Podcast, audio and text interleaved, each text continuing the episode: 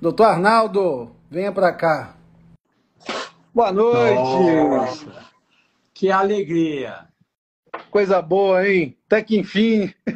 Poxa, você não sabe como eu estou feliz e ansioso por essa live. Eu estava ouvindo o início da sua apresentação, fiquei até admirado com o seu conhecimento dentro, dentro da medicina reprodutiva. Eu já o admiro pelas suas imagens, pelas suas peripécias do ultrassom obstétrico, que não só eu, como a minha filha, eu tenho três filhas, a mais velha e a mais nova são médicas, e a do meio é advogada. E a mais nova está grávida e falou assim: meu sonho de consumo era fazer um ultrassom com ele. Mas até a Vitória está difícil, né? Então, eu aproveito para aqui para parabenizar. semana. É, agora não dá mais, porque deve estar tá estourando para esse mês, está explodindo já. Agora então já, não já tem mais conhecer, solução. Né? Vai ficar para a próxima. Mas eu sempre gosto de comentar, já falei publicamente, falei para todo mundo que eu admiro muito as suas qualidades de médico de ultrassom, eu gosto, de, eu sigo você, sempre indico as minhas pacientes de Vitória, que eu tenho muitos Sim. pacientes de Vitória que vêm para cá fazer tratamento de reprodução, de fertilização, e uh, é uma imensa segurança que eu tenho quando elas me pedem para indicar, eu me sinto seguro. E isso é uma coisa importante. Uh, para o médico, uh, qualquer médico, ter alguém você refer, referenciar é uma tranquilidade. Você não precisa ficar querendo desvendar, interpretar o que será que ele quer dizer.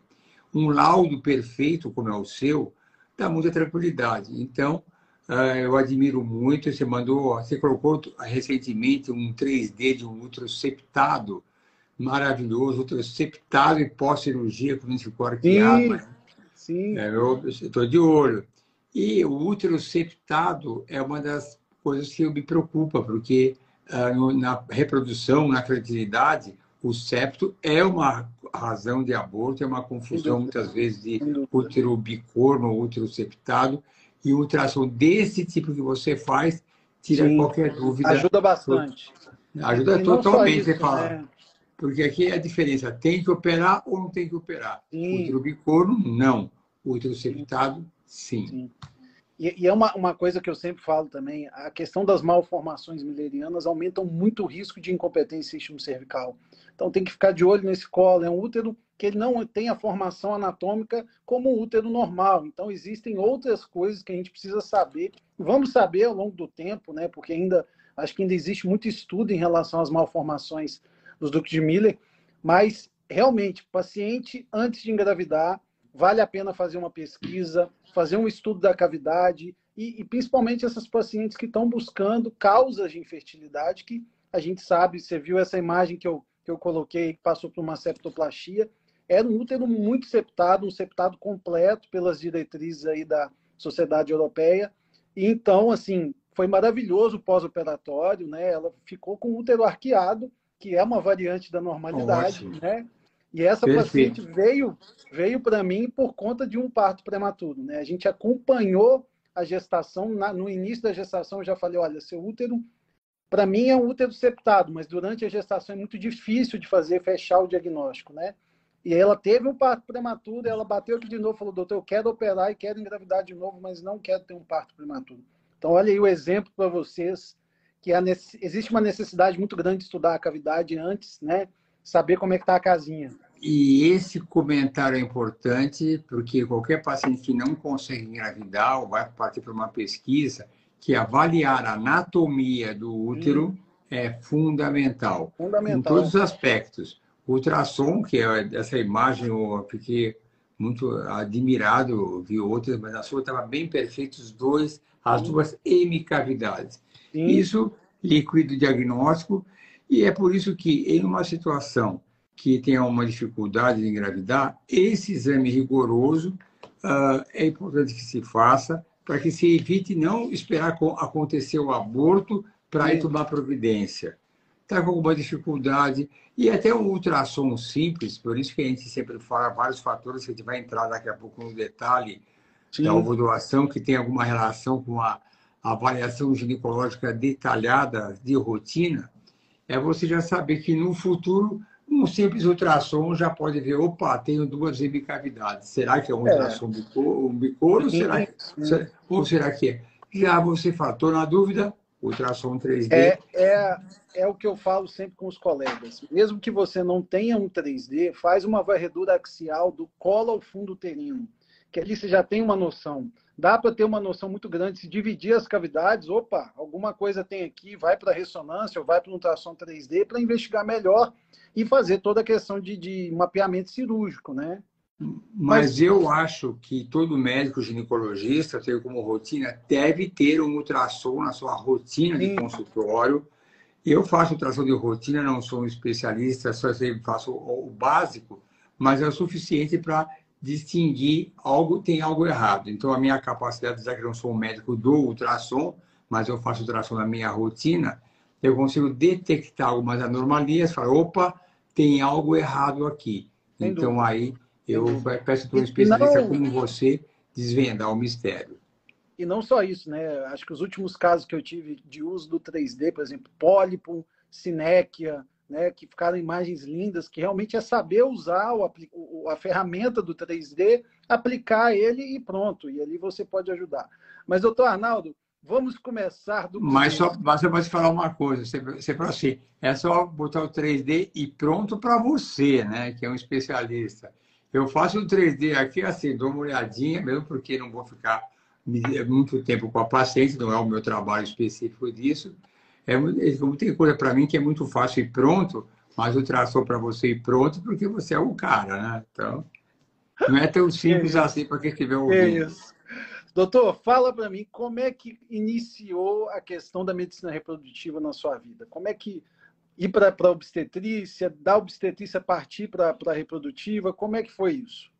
Olha, na verdade, assim, todo mundo começa na ginecologia geral, como eu comecei, um paciente fazendo parto, um monte de parto. Naquela época eu atendia alguns convênios, tinha muito parto, e é, começou a aparecer uma certa exaustão daquela rotina. Rotina é uma coisa que cansa. A gente tem sempre que procurar algo a mais. Naquele tempo tem uma história interessante, é, que eu já contei para algumas pessoas, mas não vou nem entrar em detalhes. É, mas eu acabou vindo para mim um, um, curso de uh, laparoscopia. Falei, algo novo, que era muito novo na época. Era um curso na Bélgica, eu estava num congresso na Itália, num congresso simples, e veio na maletinha, né, na época que era maletinha que vinha, né? Uh, uh, esse curso. Eu cheguei, tinha um amigo meu que já fazia algo de laparoscopia, eu liguei para ele, o que você acha desse curso na Bélgica? Ele falou, nossa, gostei e quero, vou junto com você. E fui fazer a cirurgia laparoscópica. No começo, olha, se você começar a deixar eu falar, eu vou falando, cuidado comigo, hein? Se eu contar essa história aí. Eu tô, eu tô livre hoje, eu tô por conta. Bom, então, então eu vou te contar essa história como é, mais ou menos assim. Aí, quando eu estava fazendo o curso, era um curso rápido. Eu estava lá com esse amigo meu, e já tinha para vender. Falei, vou comprar um aparelho, já fazia cirurgias, mas vou comprar lá. E aí eu comprei uma câmera na Bélgica e depois que eu comprei, era uma câmera bem cara, eu falei, peraí, o sistema de TV aqui na Bélgica é diferente do Brasil. Que TV, meu Deus do céu. Como é que vai funcionar? Uma câmera cara. Toca aí para a Inglaterra que eu ia mesmo, comprei uma televisão e comecei a fazer vídeos com esse aparelho que não era do mesmo sistema brasileiro. E começamos a fazer inicialmente, e naquela época eu trabalhava no que era o que, o que é o INPS, que é o SUS hoje em dia, e algumas pacientes operavam gratuitamente por laparoscopia para adquirir uma certa experiência, com todo cuidado e com todo respeito ao paciente. E dentro dessa história começou a aparecer muitos casos de reprodução, reprodução, e aquele amor foi só crescendo, crescendo, e aí você se envolve. Aí comecei a fazer manual, comecei a crescer e as coisas foram acontecendo espontaneamente. E é o assunto de medicina reprodutiva é um assunto que a gente não para de querer. Tanto é que vai ter agora, o, todo mundo está feliz, vai ter o Congresso Europeu, a volta do Congresso Presencial, que vai ser agora em julho. Então é uma coisa que gera muitas expectativas, porque nada se compara à sua presença lá, está no meio de, das pessoas, está vibrando com aquilo lá porque você vê o congresso via telemedicina, quebra um galho, mas não dá aquela emoção. E aí vai, aí não para, tanto é que eu já estou com é o congresso, já vou, vou no americano em outubro, já está tudo certo também. Isso e aí. não para, mas é, boa, a medicina positiva é intrigante, ele está sempre com a sensação é um desafio, né? que não sabe nada. É um desafio, é um desafio. Permanente. Medicina reprodutiva e medicina fetal são desafios. Mas a medicina por si só é uma profissão maravilhosa. Eu acho que todo mundo deve fazer medicina, porque a gente não se cansa nunca.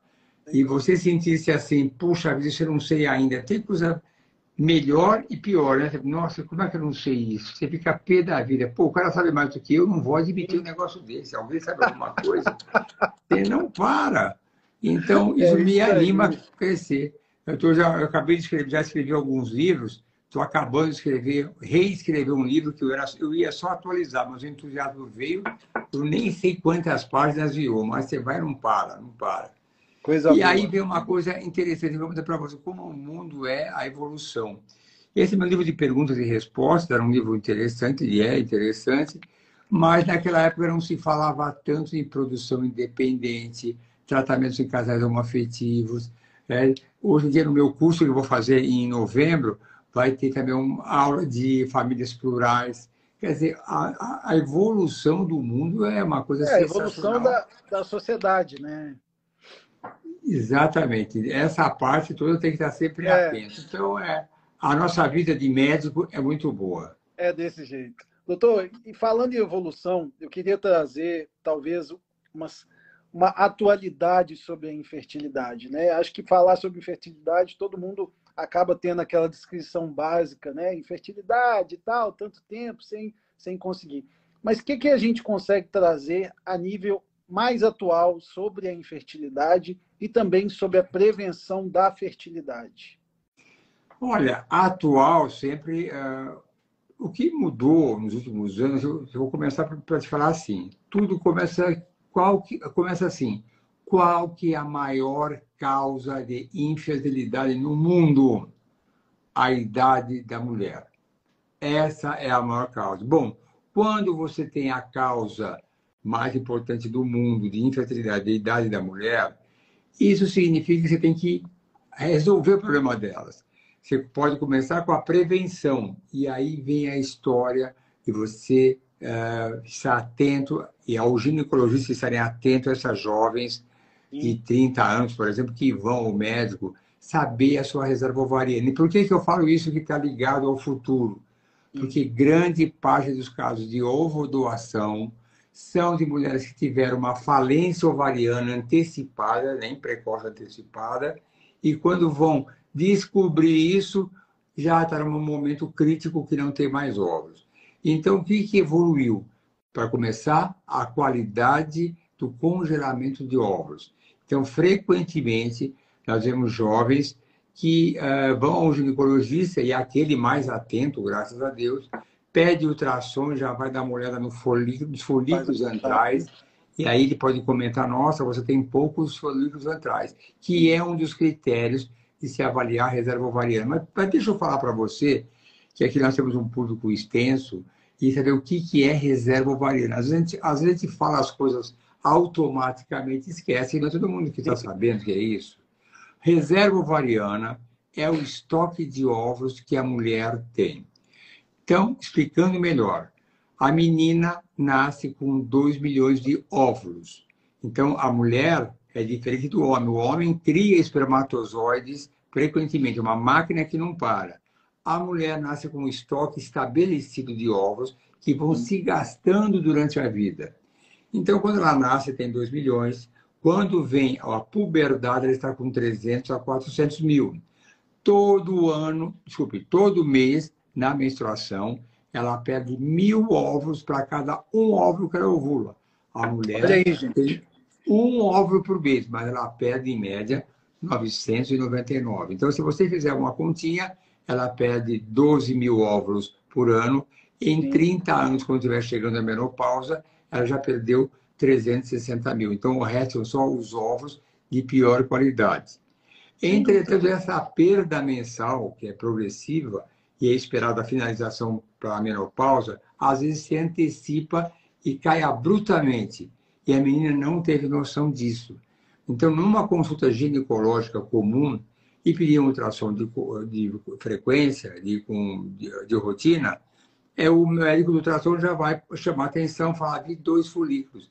Isso pode acender a luz Sim. amarela e ele pedir esse exame que chama-se hormônio antimileriano, que deve estar ao redor numa menina jovem de 30 anos e pelo menos 2, 2,5. E aí, que é um caso que eu cheguei recente, com 30 anos, veio com 0,6. Ela vai produzir muito poucos ovos. Eu já consigo prever que a menopausa dela será antecipada. Então, a sua pergunta inicial, quais são os avanços que surgiram ultimamente? O congelamento de óvulos, que é aquilo que nós recomendamos para essas jovens que ainda estão, uh, não estão decididas quanto ao seu futuro reprodutivo, não tem o seu parceiro ideal, ou muitas vezes a pessoa já casou, mas está num momento inadequado da vida dela por razões das mais variadas, vai fazer um curso fora, coisas desse tipo. E então, você fala, então congele seus ovos. Ah, mas eu não vou querer ter filho.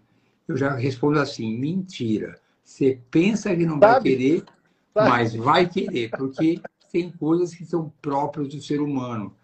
A, a, ser mãe, a ter filhos, a algum momento da vida vai querer. Se você está na dúvida e não, quer, não vai querer, tá bom, não queira, mas congela seus óvulos. E aí você poderá decidir que você não quer mais filho. Não que a natureza vai decidir por você que você não quer filho. Te é falei, você me deixa eu falar, eu vou falando, viu? O assunto é vasto. Não, não, com certeza, pode falar. Eu acho que isso também reflete uma evolução da, da, da sociedade. Né? A mulher está buscando o seu espaço, que é dela, né? então ela vai procurar estudar mais, vai procurar fazer uma pós-graduação, às vezes um emprego que naquele momento não cabe uma gestação. E se a gente for pegar coisa de 20, 30 anos atrás, as mulheres com certeza engravidavam mais cedo, né? Então hoje a gente vê um, uma postergação da, da, da, da, gestação, né? E consequentemente mais problemas é, em relação à fertilidade. As pessoas me perguntam muito assim: ah, mas então depois dos 35 a gente vai ter dificuldade, ou a gente pode ter um, um problema é, é, gestacional? Eu puxando para o meu lado, eu já aviso, olha, depois dos 35, não é que vai ter algum problema gestacional, mas sabemos que você precisa ter mais cuidados, porque os riscos aumentam, e os riscos também aumentam em relação à infertilidade, né? Doutor Arnaldo, é, a outra Mas você vai falando, eu vou, eu vou conectando. Mas já vou a pessoa perguntar, mas eu tenho 38 anos, qual, qual que é melhor? Eu vou, eu vou pegar o assunto. Né? Doutor, que idade que é melhor para congelar meus ovos? Então, eh, nós temos aqui um, uma audiência mista, uh, temos mais de 100 pessoas para frente. Bom, se você perguntar o que eu acho ideal, 32, 33 anos é perfeito, daí está perfeito. Mas a qualidade tenho, é boa. Eu tenho 38. Bom, eu não falei que não deve congelar aos 38. Se você deixar eu escolher, é aos 32. Mas pense que aos 38, você nunca mais vai ter 32. Primeiro detalhe. Mas você vai ter 40. Então, nunca é tarde demais para congelar tá os ovos. Olha o relógio, né? Então, e aí você falando do, do trabalho das pessoas, que cada vez elas querem o seu mercado de trabalho, hoje em dia empresas já estão investindo e ajudando o funcionário, o colaborador, é, financeiramente a congelar seus ovos. Ontem mesmo uma paciente falou, não, eu quero aproveitar que minha empresa paga parte do tratamento Olha de congelamento legal. de ovos. Legal. É, deve ser uma boa colaboradora. Né? Eu não sabia. É, e, e, é, e é, é, muito interessante a gente pensar que assim, o tempo está passando, né? Então, se você deixar um pouco para frente, a qualidade vai caindo mais. Então, é, é, aquele start de pensar: opa, eu posso parar a qualidade dos meus ovos de dois anos que já passaram. Então, se eu congelei há dois anos atrás e minha vida mudou muito, há dois anos atrás, quando eu tinha uma qualidade melhor, está reservada ali, né? Então, eu, eu parei um pouco o meu tempo ali naquele momento para fazer uma reserva e ter mais segurança quando eu quiser engravidar. Olha, eu vou dizer para você uma coisa, e eu sempre falo para as pacientes, quando estão, são solteiras, congele seus ovos para nunca utilizá-los, porque tenho meu lado romântico, e você encontra a pessoa ideal, mas o congelamento de ovos é um seguro. Você É que nem um seguro de saúde, um seguro sim, de automóvel, sim. você paga, mas não é, não é para bater o carro nem para ficar doente. na uma eventualidade de eu precisar, eu tenho aqueles ovos congelados. E aí, por outro lado, vieram as estratégias de ovo doação, que depois, quando você quiser entrar nesse detalhe, aí eu vou falar. Que, só para comentar que eu botei uma caixinha de perguntas e chegaram algumas perguntas que eu achei interessante, que no momento oportuno a gente comenta. Então, e aí com essa questão da infertilidade, a, o próximo tema é quando partir né, realmente para uma ovo doação, porque a gente sabe que existem outras técnicas até chegarmos na ovo doação. Né? Realmente a ovo doação vai ser talvez um, uma, uma uma etapa final depois das tentativas de investigação e de outras técnicas. Então, quando que essa paciente vai receber é, essa, essa proposta né, do profissional? Olha, a gente vai tentar uma doação. Bom, geralmente não é uma proposta que você vai falar que vai ser assim. Você tem que negociar com a paciente. Então, quando você vai conversar com ela, você, o mais importante no relacionamento com o paciente é a clareza. Eu sou claro, eu sou muito direto e claro. Então, vamos imaginar que ela vem aqui, como tem caso, com 47 anos, com hormônio antimileriano lá embaixo, 0,05. Um exemplo. Olha, a chance, ela já vai ter que entrar, ter seus óvulos, conseguir chegar a um estágio avançado de blastocisto. Nesse caso de idade avançada, nós fazemos a biópsia embrionária para fazer uma análise genética a gente sabe que as doenças cromossômicas são muito mais frequentes. Então, a chance de ela ter uma gravidez nessa fase é menos do que 1%. Eu nunca falo zero porque eu tenho fé em Deus e acredito em milagres, mas eu não posso eu falo para ela. Eu não vou te tratar acreditando no milagre.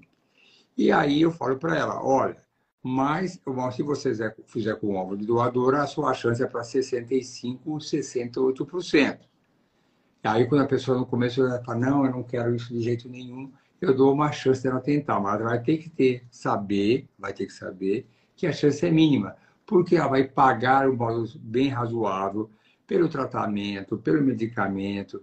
Então, eu quero orientá-la para saber aonde ela vai investir. Tem pacientes que falam assim, doutora, eu tenho dinheiro para pagar um único tratamento. Sim. Qual que o senhor me indica? Eu tenho que ser claro, olha, eu quero que você engravide, mas as chances estatísticas são essas.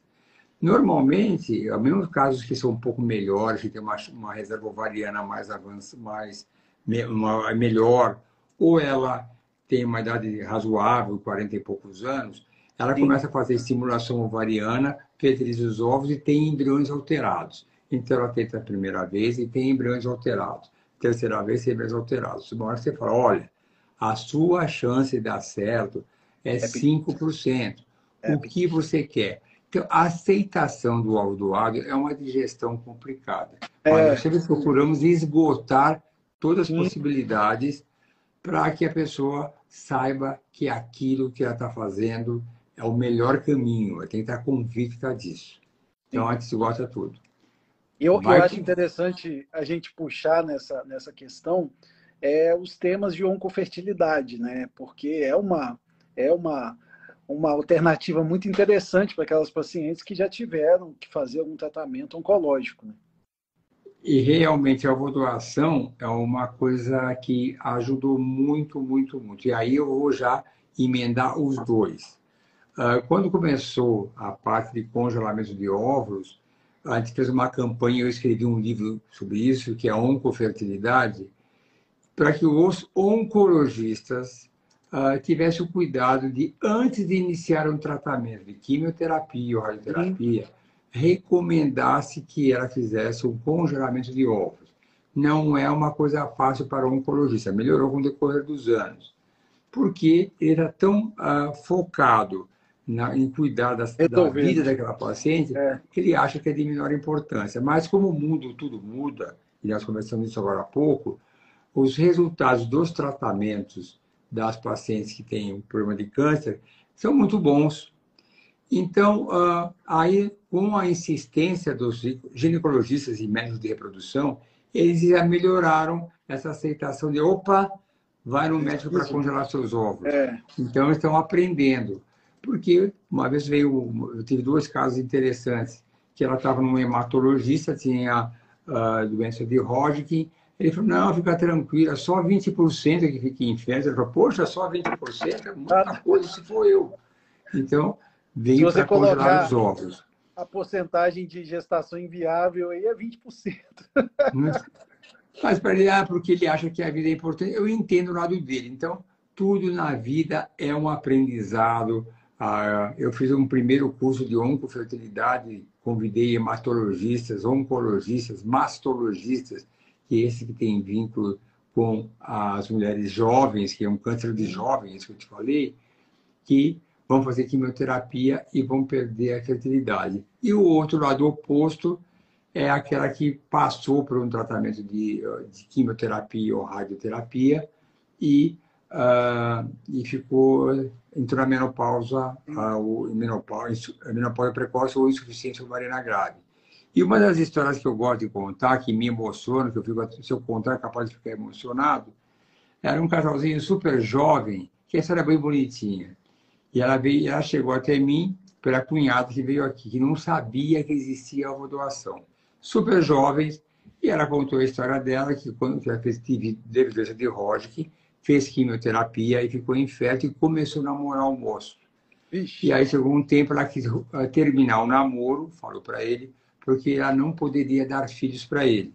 Então ela achava injusto continuar o namoro. E ele, cara brilhante, um cara romântico, falou: é você que eu amo, não, eu não, não tenhamos filhos. Sem saber que existia a da doação. Uhum. E aí vieram para mim, aí fez com doação, engravidou gestação gemelar dupla. E aí você falou, nossa, que coisa feliz, né? Porque perdeu tudo, crente que jamais iria ter filhos, de repente você devolve a ela a fertilidade, saber que vai gerar aquele bebê no seu útero, vai ganhar o bebê, que vai ter a sua família. E aí vem aquilo que eu falo quando alguém questiona a doação, que recentemente eu botei um vídeo no meu Instagram que quem passa por isso depois fala sempre. Outra coisa que eu mais me arrependo é ter demorado tanto tempo para ter feito isso, gastado um volume de dinheiro enorme, Sim. eu devia ter feito antes. Algum tom de brincadeira, abrigo. Por que, que o senhor me fez isso comigo, me fez esperar? Eu falei, porque você não quis, né? Falando, brincando, né? Assim, que... É. Por que, que eu tinha que... Não obriguei a fazer? Existe, né? Existe ainda uma... uma uma restrição, né, quando a gente conversa com as pacientes sobre isso. Eu tenho algumas pacientes aqui que eu estou acompanhando de, de ovo doação. Tem algumas que até falam assim, ai, doutor, cuidado para não colocar aqui no rastreio, né? Porque no, no, no, rastreio da FMF acaba tendo opção, né? Será que não tem como tirar e tal? Porque eu não queria que as pessoas soubessem, soubessem sobre isso, né? Mas depois, no fim da gestação, é, as mesmas pacientes falam assim, doutor, eu queria dar essa, essa, é, é esse relato para você. Vamos fazer uma live que eu vou contar minha história, porque eu quero realmente difundir mais essa técnica, porque hoje eu sou mãe e antes eu não poderia ser. Né? Ah, então, então tem essa, teve essa moça aqui que fez um livro, que é uma paciente minha, que fez esse, esse livro muito bonitinho, que eu ia mostrar, que é uma paciente que ela divulga, chama Luciana, ela divulga que ela tem as gestações gêmeas, as crianças, a Luciana Lully, que é a dela, e mostra a felicidade. Ela conta as histórias dela, porque que ela fez, ela quis voltar para as meninas. E eu fiz uma live com o marido dela, que era uma visão masculina de um pai que teve filhos com ovos doados. Sim. Ele conta a história dele, que é a história de todo marido que no começo resiste. Aí você Sim. fala, sua chance é 5%. As pessoas não entendem que chance de dar certo de 5% significa, significa a chance de dar errado de 95%. A pessoa não pensa o outro lado. É. E aí ele contou uma história muito bonita que eu gosto, que ele falou que, como ele sempre fala que filhas, as filhas dele são de ovo doação, um amigo de um amigo dele ligou para ele, falando que tinha perdido uma filha num acidente adolescente e a mulher não tinha mais condições de ter filhos, porque já tinha uma idade mais avançada. Que, qual, qual a opinião dele? E ele opinou, falou, não, faça com doação, eu fiz, minha mulher fez, e é muito bom. E ele fez, e depois de uns anos, esse amigo do amigo ligou agradecendo porque ressuscitou daquele momento tão dramático de perder uma filha. É. Lógico que ninguém substitui ninguém, mas ameniza aquela dor que é a dor da alma de perder uma, um filho. Né? Doutor Arnaldo, é, a ovo doação, eu queria que o senhor tentasse assim explicar, ela é um pouco diferente das outras técnicas, né? O que, que consiste realmente a técnica de ovo doação? Né? Quais são é, é, é, os parâmetros, muitas vezes, que, que existem para a seleção, né? É, diferenças de técnica na, na, no ponto de vista médico. O que, que vai diferenciar, às vezes, a ovulação de uma FIV de uma inseminação? Bom, então, bom, quando você fala uh, como tá, a inseminação artificial é quando se prepara o sêmen com um catéter, você coloca o sêmen no fundo do útero, você aproxima o sêmen, diminui a distância uh, do espermatozoide até o óvulo e, a, e, a, e acontece na tuba. Então, a fertilização ocorre dentro do útero materno. Pronto. No caso, é na tuba, que é o mais correto de falar. Sim.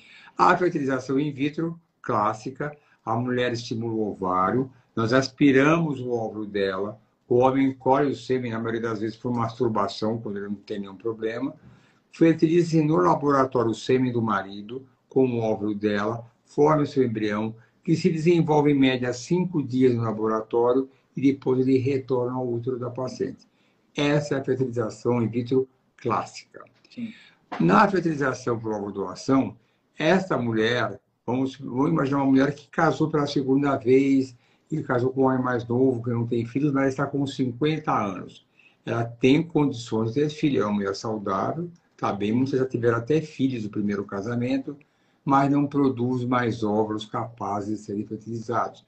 Ou algumas mais jovens também, insuficiência ovariana grave, ou tem alterações cromossômicas dela que impedem de engravidar com os óvulos dela. Então, ela precisa ter um óvulo de uma doadora. Bom, a doadora, quando vem aqui no IPJO, ela passa por uma avaliação médica da minha ou da equipe médica. A gente vai ver se ela é jovem, fértil, saudável, se ela tem um potencial reprodutivo que seja bom para gerar. Ela, embora pelo Conselho Federal de Medicina possa ter até 37 anos, eu acho um pouco exagerado, nós aceitamos aqui doadoras até 32 anos, porque as receptoras já têm noção que de 32 anos produz uma gestação saudável com mais facilidade.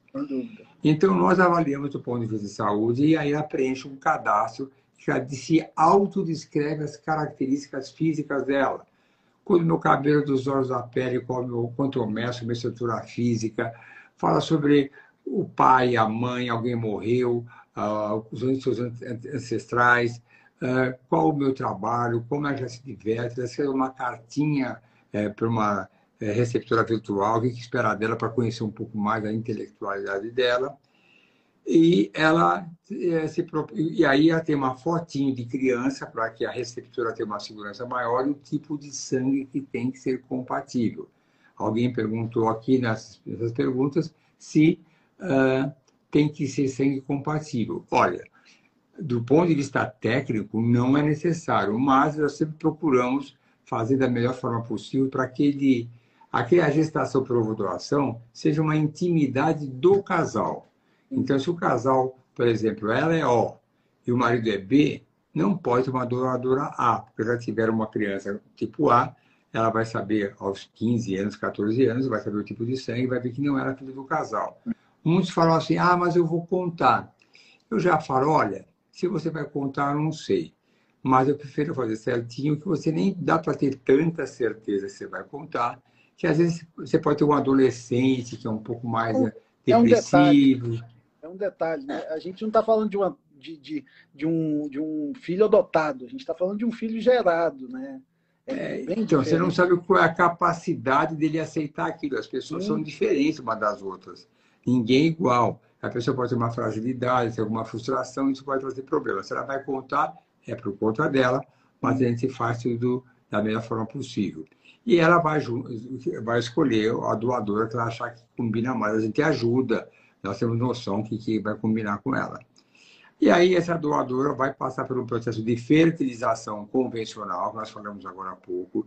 Ela vai ter uma boa reserva, ela vai tomar as injeções que uma é, vai fazer o tratamento, que vai fazer o tratamento vai tomar, estimular o ovário uh, com injeções. Vamos coletar aqueles óvulos e eles serão fertilizados com o sêmen do marido da receptora e vão formar o embrião. Aquele embrião é formado e aí eu coloco dentro do útero da receptora. E aí vem a história da né? rejeição né? da receptora. Doutor, Sim. quer dizer que metade genética, o DNA, é da doadora? Sim, é verdade. E aí a gente fala de uma coisa que eu conhecia antes de se falar epigenética, e aí eu vou falar sobre epigenética só do minuto. Epigenética é a maneira que os genes se expressam na pessoa. Então, vou dizer, os meus genes, os genes do Flávio, da Lisiane, que está aqui do meu lado, e de outras pessoas, são todos iguais, todos nós somos iguais, só que eles se expressam de maneira diferente entre uma pessoa para outra. Então, a mulher que está gerando aquele bebê, ela tem algum controle que pode ter, ajudar alguns genes se apagarem, que era da doadora, e outras se expressarem. E aí você vê aquilo que é, além de nós escolhermos uma doadora que tem uma semelhança física e a enfermeira Mariana, que trabalha comigo há pouco tempo, trabalha só há 27 anos comigo aqui. Ela, eu sempre falo que ela escolhe a doadora melhor que a própria paciente, ela vê de longe.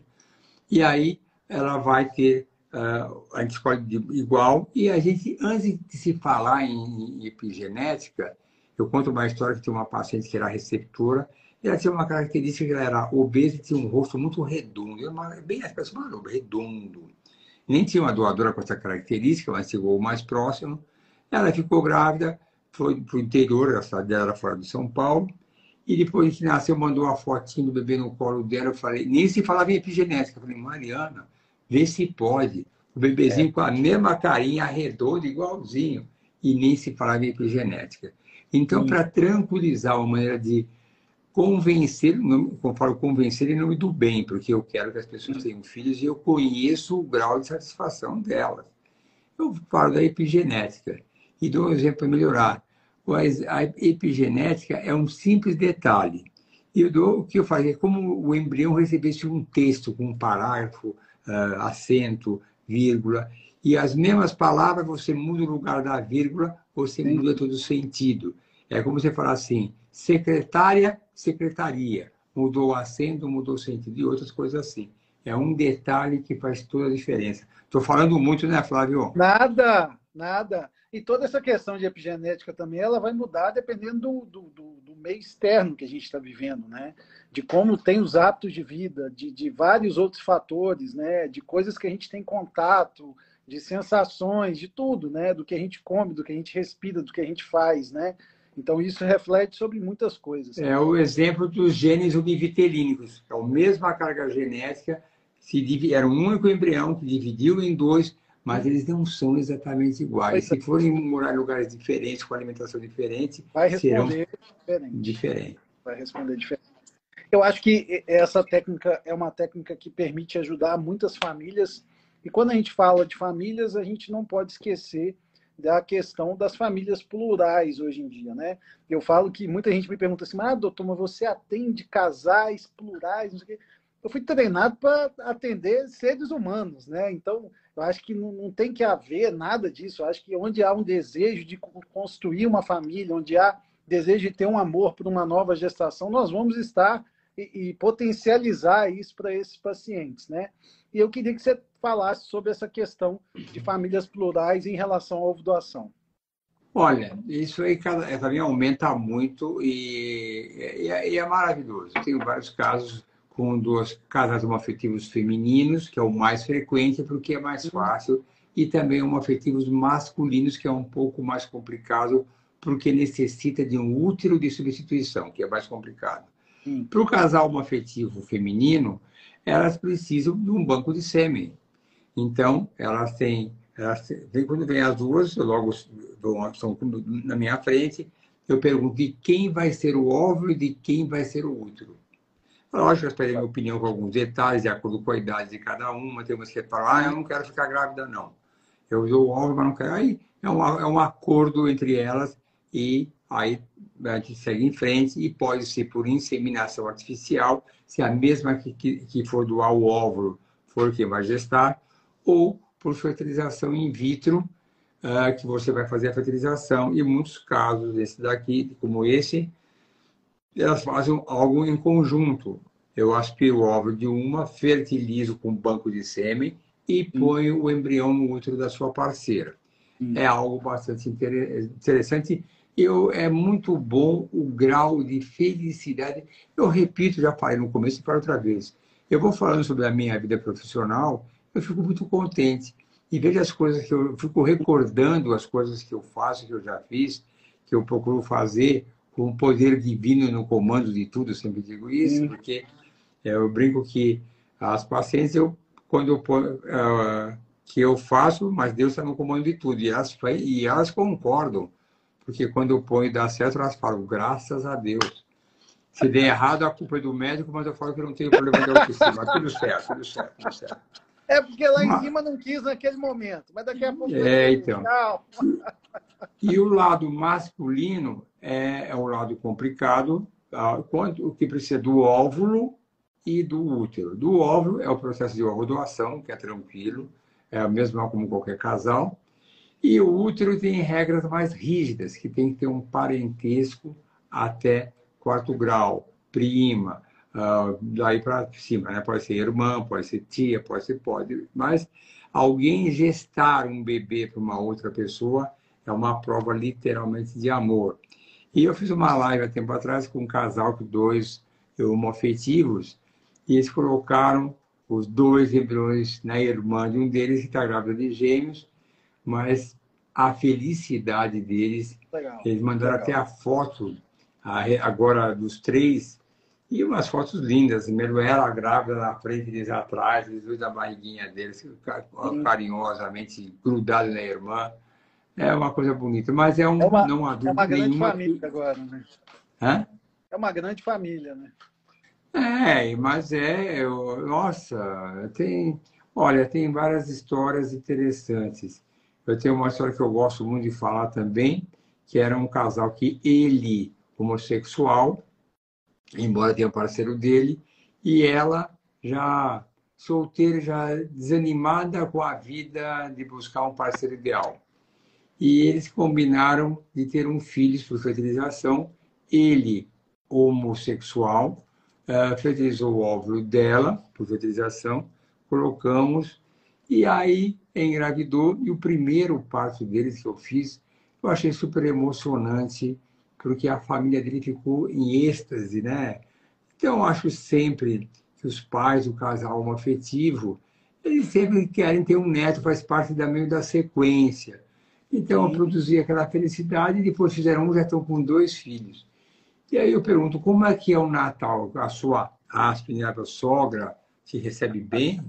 Super bem. Como é que é? Sou eu, meu filho, o pai do meu filho com o marido dele. Que eu acho, então, mostra essa pluralidade Sim. da família. Nada como ver as pessoas felizes. Então, é, é mais um, um mecanismo que favorece as pessoas engravidarem Cabe. com doação de gametas, ou agora entrei nessa parte, hum. mas é a medicina reprodutiva.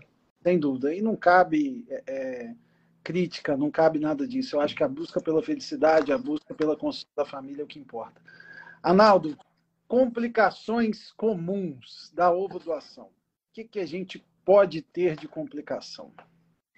Eu não me lembro de nenhuma. Então, eu vou lhe contar algumas coisas interessantes. Segundo o Conselho Regional de Medicina, uma época a lei era só fazer mulheres, mulheres até 50 anos, mas isso não. Isso causou uma certa revolta e eu, aí entraram com, com, com ação liminar, virou jurisprudência, porque quem era o Conselho Regional de Medicina para ter autoridade sobre, sobre decidir a vida dela. Sim. Na verdade, eu concordo também, porque no dia a dia nós temos mulheres com 53 anos, que estão super bem, ótimas, e mulheres que podem estar com mais jovens hipertensas, diabetes, e você fala, meu Deus do céu, uma gestação para você vai ser complicado. É. E aí eles mudaram que ficaria a critério médico avaliar a condição daquela paciente. E aí eu, particularmente, vou até os 55 anos, desde que ela tenha plenitude na sua saúde, é um critério meu. Sim. Agora, eu, eu passei uma vez por um BO, como eu chamo, porque o casal que eu fiquei sensibilizado, porque a menina não tinha útero, nasceu sem o útero, e não tinha ninguém para uh, gestar o bebê dela. Aí a mãe se prontificou, 57 anos uma hipertensãozinha. Eu falei, olha, eu fiquei também, faz, às vezes a gente comete erros para emoção, mas é tudo certo no final. Você pode dizer que acabou tudo certo. Falei, ó, eu faço desde que você faça o pré-natal comigo, porque eu tenho aqui uma estrutura cardiologista de endócrino, eu cuido de você, tudo bem. Porque ela mora no interior do Paraná, às vezes uma cidadezinha pequena, o médico às vezes ele não tem, tem preguiça, não está preparado, complica, vamos botar a culpa em mim. É, Falou, tá bom. E ela engravidou. Voltou para a cidade dela, veio uma vez aqui, e aí ela sumiu e começou a mandar fotos dela saindo no jornal da cidade, é, falar toda assim, bem vaidosa, assim, maquiagem. Ela está gostando, meu Deus do céu. Com quem será que ela está fazendo para Natal? Ah, eu vou aparecer ainda. Falei, ela está mentindo para mim. Passa mais um tempo, ela manda uma foto mas aí já com o médico obstetra da cidade do lado dela. Falei, ah, ele está gostando né, é... da fama. Já não estou mais com toda essa responsabilidade. No final ela ficou por lá mesmo, ganhou o bebê lá, foi tudo bem. E foi uma coisa é, que seria arriscado a minha ousadia em nome da emoção e ajudar aquela mãe que supostamente ela deve carregar alguma culpa será que na gestação eu fiz alguma coisa errada e, e causei isso para minha filha? Ela não falou isso, mas eu conheço o instinto materno sempre de se culpar quando você vê que o filho. Estou ah, ah, vendo alguma coisa aqui, que eu vi alguma perguntinha, achei interessante aqui, capaz de eu responder depois. Ah, de alguém se culpar por alguma coisa que deu errado, entendeu? Sim, então, sim. É, mas, assim, complicações Olha, eu já fiz gemelar de 55, uma de 54. Tem que ser bem cuidada. Essas mulheres mais velhas têm que ser bem cuidadas. É ultrassom todo pré-natal. A gente faz aqui ultrassom tudo pré-natal. É, equipe eu multi... vejo, vejo é, o colo do útero de rotina quando está medindo. Morro de medo de ter um colo que a filha não perceber.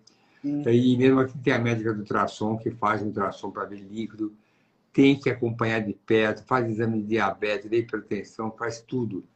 Tem que ser bem cuidada, isso que é o fundamental. É, acompanhamento multidisciplinar. Eu acho que hoje o futuro da gestação é quando a gente tem um acompanhamento de todos os lados, né? Onde você consegue é, mapear os riscos, você consegue trabalhar na prevenção, você consegue trabalhar no equilíbrio nutricional, né? E aí a equipe se fala e todo mundo consegue ter um benefício maior em relação aos resultados, né?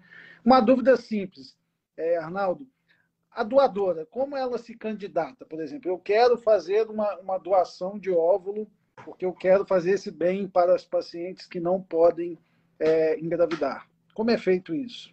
Bom, aliás, eu vou responder para você, mas vamos ver uma série de perguntas aqui. Depois eu quero deixar claro que eu vou botar o meu e-mail ou o seu do Flávio, como quiser. Se o Flávio permitir, eu deixo o meu e-mail, que eu posso responder depois oportunamente fora da live, porque tem coisas interessantes que é bom ser comentada. Se houver tempo, eu comento. Se não, mandando para o meu e-mail ou para o WhatsApp da clínica, eu respondo com prazer. Tá certo? A gente já está já tá finalizando, aí eu fico um pouquinho aqui para a gente responder alguma coisa e pronto.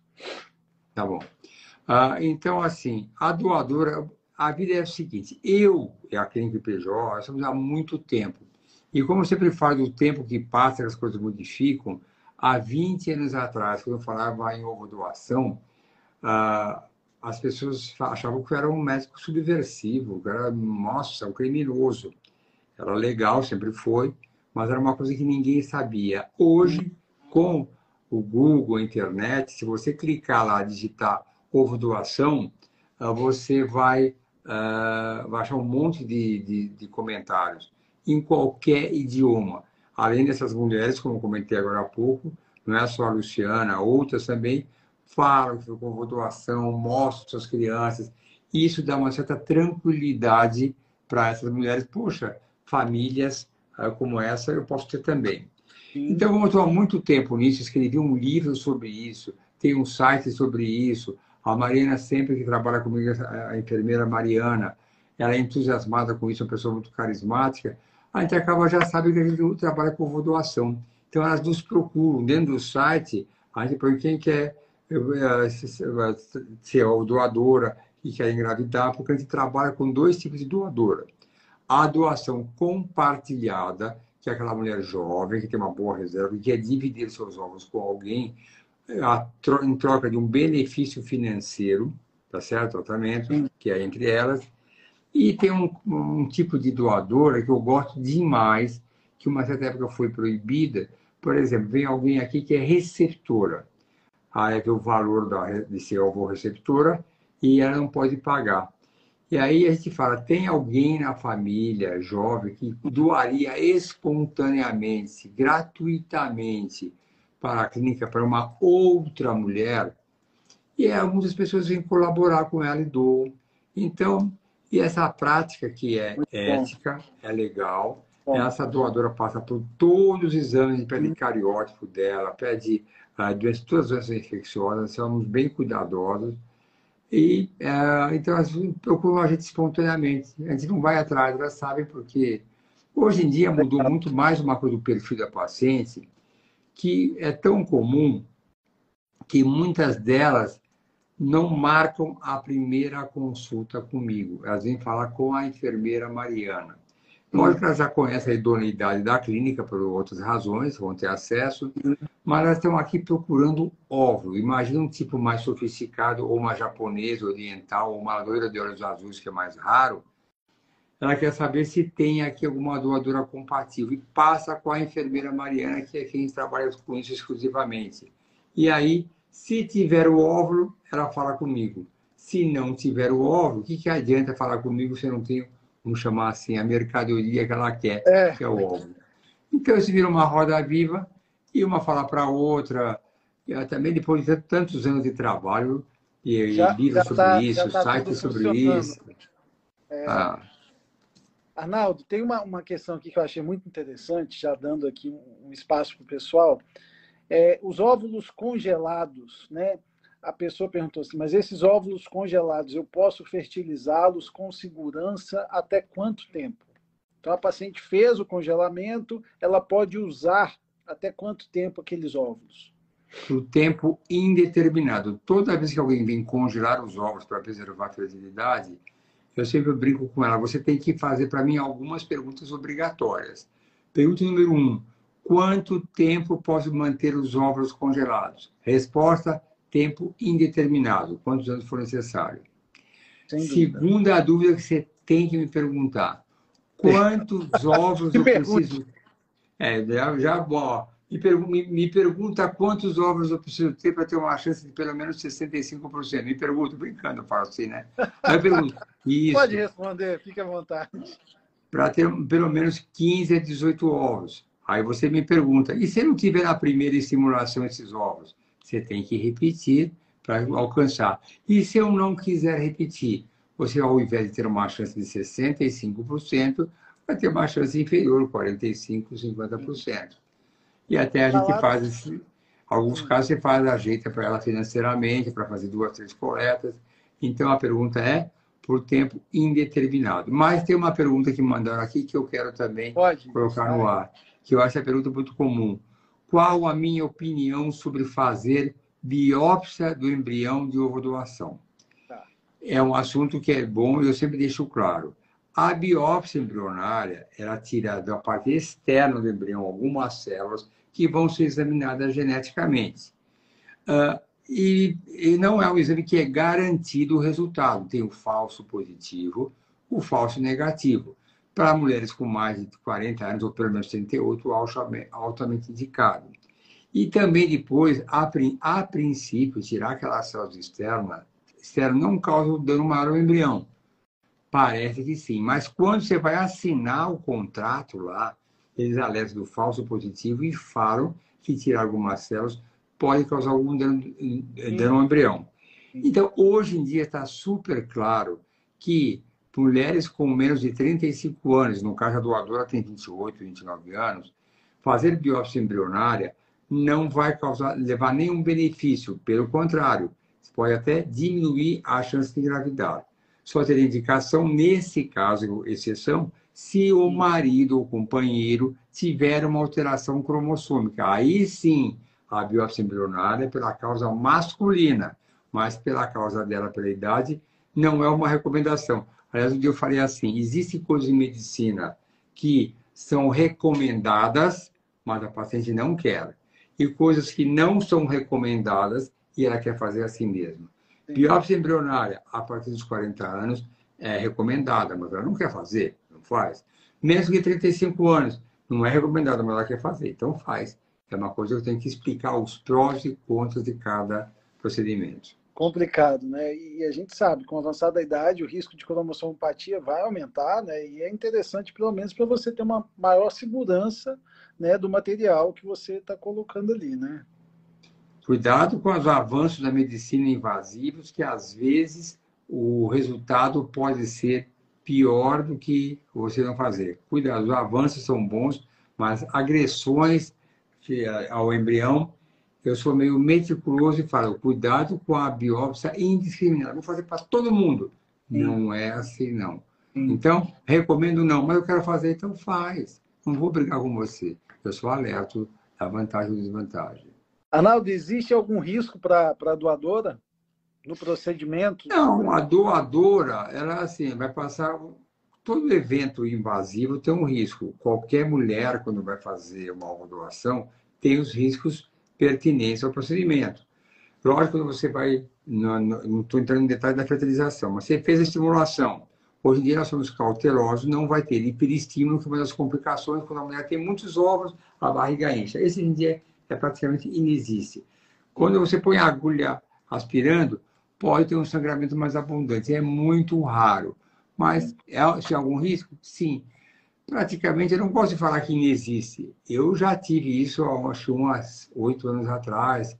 Pode acontecer, mas é um risco menor do que o risco de uma complicação no caminho de casa para a clínica. É. Que ninguém pensa, mas tem um risco. É, mas existe. Qualquer, é, é, quando, é igual quando me perguntam sobre a amniocentese, né? Ah, mas existe risco? É, o risco é mínimo, né? Mas é um procedimento invasivo que a gente tenta minimizar o risco fazendo ele guiado e mesmo assim, né? Pode acontecer, né? É, isso é muito interessante porque eu já vi quando faz um exame que vem uma um NIPT, que é aquele exame que você faz pelo sangue da mãe, Sim. e vem uma chance mínima que pode ser cuidado com a amniocentese e veja se o teu risco, um tem um risco de uma porcentagem o risco de complicação é maior do que do que uh, do que ter problema com o bebê, pensa bem se é isso que você quer e assim por diante. Sim. Tem uma pergunta aqui sobre ovo doação. Vou para ovo doação. Tenho 43 anos, tive dois filhos, parto cesárea. É perigoso colocar dois embriões por já ter tido é, as duas cesáreas em relação a parto? Existe algum risco na colocação de dois embriões?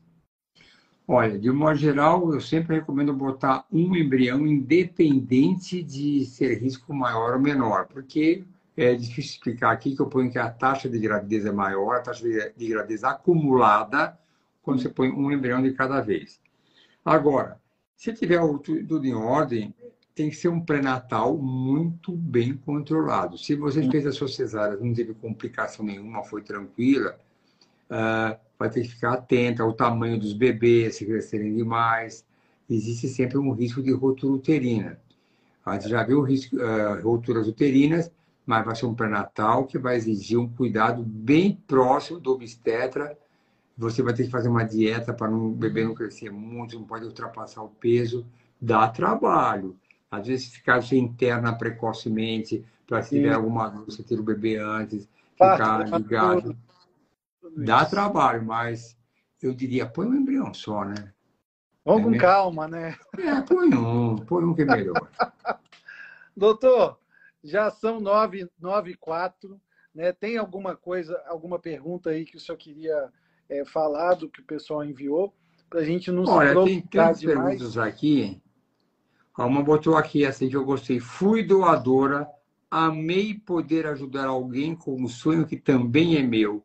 Só gratidão. Olha só que coisa linda. Eu adoro isso daí. Eu, o que eu vejo na doação, compartilhada principalmente, é a gratidão das duas. A receptora, muitas vezes fala assim, eu queria mandar um presente para ela, gratidão. A, recept... a doadora, se doação compartilhada, ela teve um benefício financeiro, mas a pessoa é grata, ela não quer saber do dinheiro. Ela está tão feliz por ter tido a oportunidade de uh, gerar uma criança. O outro ano teve um que soube que nos desejos da doadora era levar os filhos para a Disney, ele quis pagar tudo. Só que logo depois veio a pandemia, né? Então, eu achei um gesto de gratidão grande. Então, esse lado da felicidade dos dois é muito bom, achei muito bom. Tem várias perguntas aqui, não sei se vou entrar, algumas podem ser repetitivas, chegou mais alguma coisa nova aqui. Uh, aqui coisas genéricas, né? Uma perguntou aqui, mas foi... Uh, ah, essa é boa. Essa é, olha, essa é muito boa. Fale sobre o mix de óvulos.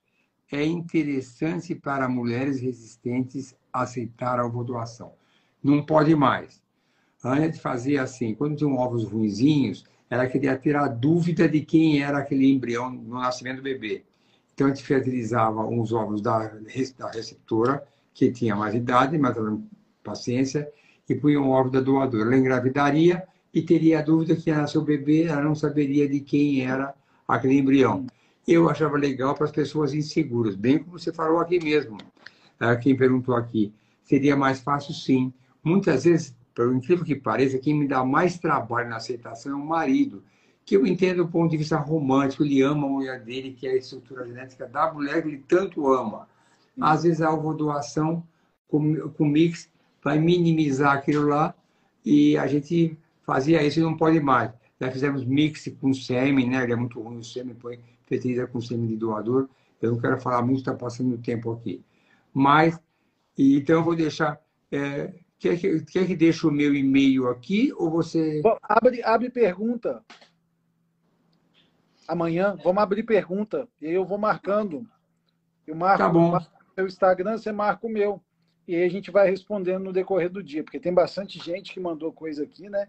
Só que, gente, não dá para responder todo mundo, né? Porque são nove horas da noite, todo mundo cansado. Né? Ah, aqui é, tem mundo. Olha, então eu abro pergunta amanhã Isso. E o duro é responder tudo, né? Porque na verdade sabe como é que é. Aí você fala, ah, eu tenho uma cesárea amanhã à noite, mas dou um jeitinho, senão eu respondo oportunamente. Entre o dia, entre um, um, uma consulta e outra, eu sempre pego o celular e tento responder, mas é, é difícil. Não, mas olha, da meia-noite às seis da manhã eu estou tranquilo também, viu? eu também. Doutor Arnaldo, é um prazer. Queria muito agradecer a presença do senhor. Né? É, para mim, é como eu falei, é uma honra a gente poder falar sobre esses temas com, com o senhor falando. Então, para mim, é um prazer gigantesco né, tê-lo aqui no Instagram. Agradecer a todas as pessoas que estão aqui. Gente, eu sei que vocês têm várias dúvidas. A gente vai abrir caixinha de perguntas. Pode mandar no meu Instagram também, que eu vou marcando o doutor Arnaldo e ele vai tentando responder. Né? As minhas seguidoras, sigam o doutor Arnaldo. Quem aí né, é, tem interesse pelo tema, quem está precisando de um tratamento em relação a isso, pode seguir o Instagram dele, dá muitas dicas legais. Né? Tem bastante live que ele faz aí, muito legal também. E deixo aí aberto para o senhor fazer finalizações finais aí para a gente encerrar. Bom, em primeiro lugar, você é, faz o live e está marcada para a data oportuna a nossa live sobre gestação para você. Boa. Essa eu, eu quero fazer, ver como é que a gente vai Boa. descobrir para botar aquelas suas imagens maravilhosas, uma estratégia para isso. Então, você põe em porta-retrato, então estar, teremos uma live, o Flávio, em momento, em data oportuna. Não sei quando, mas vai, Calma vai haver. que sai. E quero dizer que foi um prazer falar com você. Eu sigo você, eu te falei, a minha filha que entrou há pouco tempo aqui também, e ela, uh, ela acha o máximo, uh, e realmente nessa gestação não vai mais, mas ela fala, nossa, é demais, eu adoro ele. E, e realmente você é incrível, eu acho que o ultrassom, e, e até imagino a paciência que a pessoa tem fazer aquele ultrassom.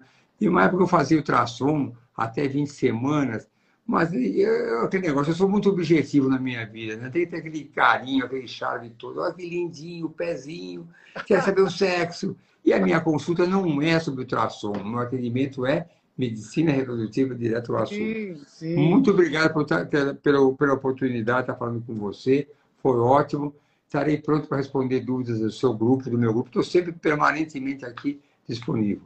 Tá bom, então. Muito obrigado. Gente, boa noite, boa noite, doutor Arnaldo, bom descanso. Eu vou subir boa noite. a live. Um beijo para todos. ficar aqui no, no meu feed, tá, gente? Quem não conseguiu ver completo, vou subir a live agora, vocês conseguem ver no meu feed. Beijo, mãe, boa noite. Tchau, gente. Tchau, tchau, tchau.